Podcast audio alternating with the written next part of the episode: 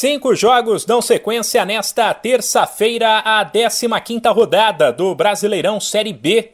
Destaque para o líder Cruzeiro, que folgou no fim de semana, já que o duelo com o Ituano foi adiado, e viu o Vasco encostar.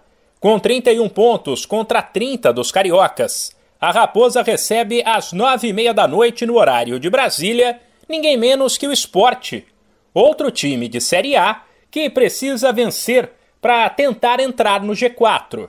Quinto colocado, o Leão tem 21 pontos, apenas um a menos que o Grêmio, que é o quarto, mas pode cair na tabela em caso de derrota, uma vez que várias equipes estão coladas nele na classificação. O Grêmio entra em campo mais cedo, sete da noite, em casa, contra o Londrina. Se vencer, além de manter o esporte atrás na tabela, o tricolor gaúcho ainda pode entrar na briga pelo terceiro lugar, para isso, terá que torcer contra o Bahia, que aparece três pontos à frente e visita o Brusque no mesmo horário. Sem esquecer que o tricolor baiano vive um momento complicado.